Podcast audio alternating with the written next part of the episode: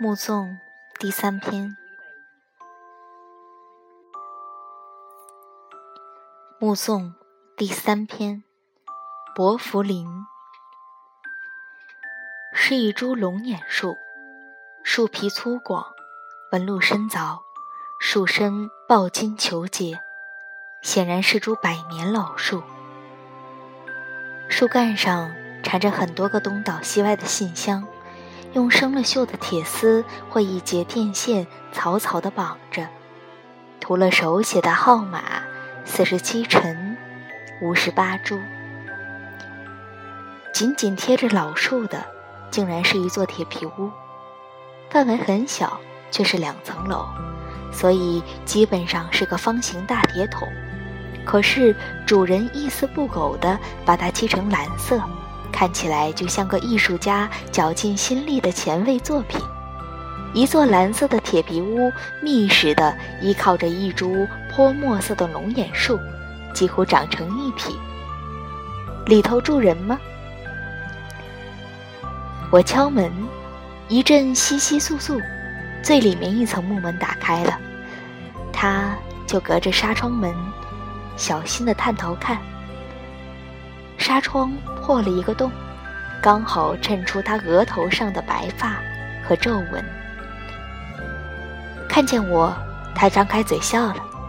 问他几岁，他摇头，太老了，不记得了。问他这铁皮屋哪时建的，他笑得一派天真。太老了，不记得了。我退后一步。看见门上涂着“一九五四”，是这年建的吗？他笑，太老了，不记得了。帮他拍了好几张照片，临去时他说他也想要一张。我说一定给你送来。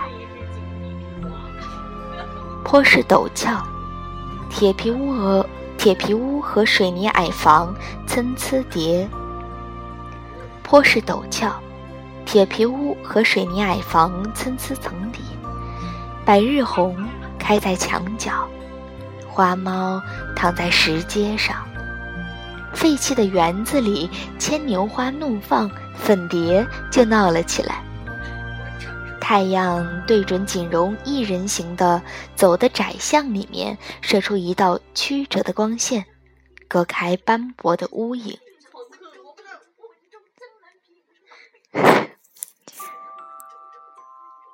山村简陋，可是沟渠干净；小径无路，可是石阶齐整。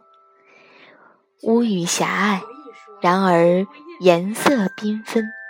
砌成水蓝、粉红、鹅黄、雪白的小屋，错落有致。放学时刻，孩童的嬉戏声、跳跃声在巷弄间响起。成人在小店门口大口喝茶，大声倾盖。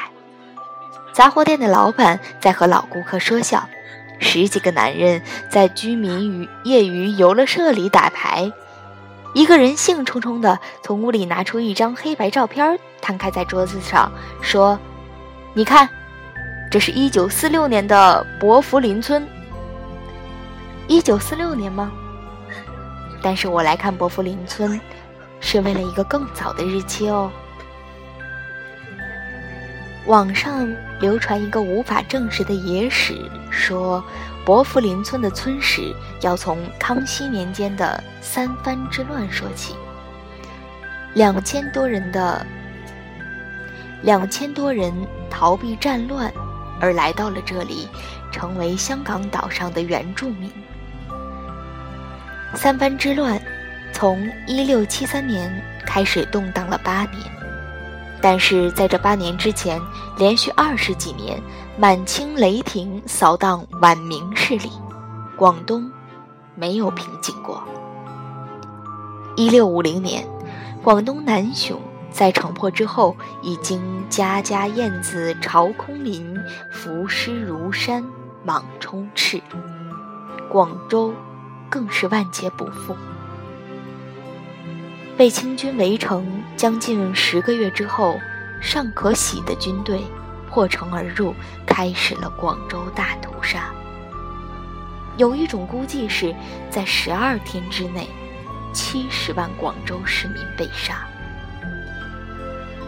这种数字，我必须转化成现代比拟，才能感受到它的真实性。一九九四年的非洲卢旺达种族大屠杀，在三个月内，八十万人被害。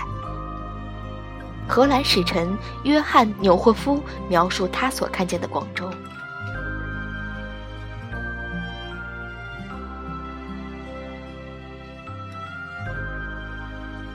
他说：“达旦全军入城之后，全城顿时是一片凄惨的景象。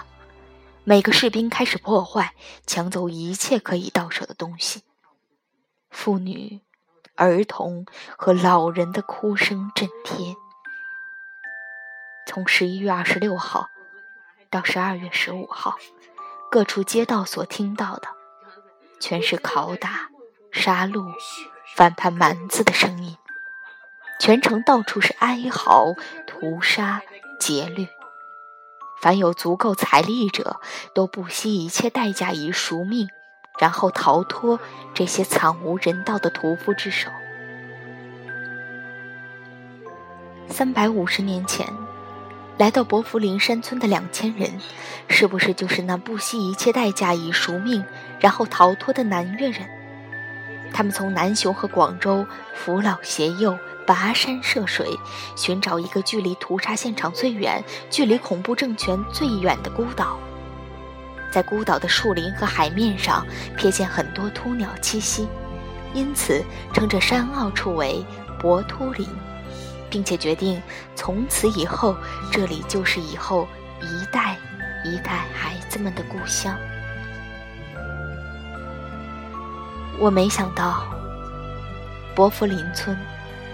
在什么都以拆为目标的香港，三百五十年后，竟然还好端端地立在这山坳处。花猫伸个懒腰，白日红摇着微风。忘了年龄的老妈妈，笑着跟我挥手。山村里，听得见孩子们跑步回家的啪啪足音。我没有想到，伯福林村，在什么都以拆为目标的香港，在三百五十年之后，竟然还好端端的立在这山坳处。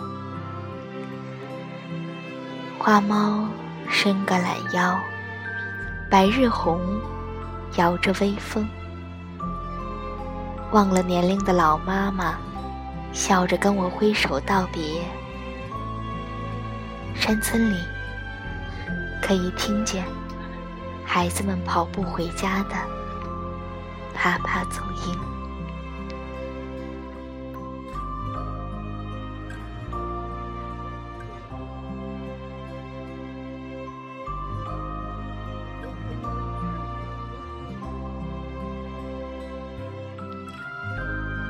二零一六年三月九号录。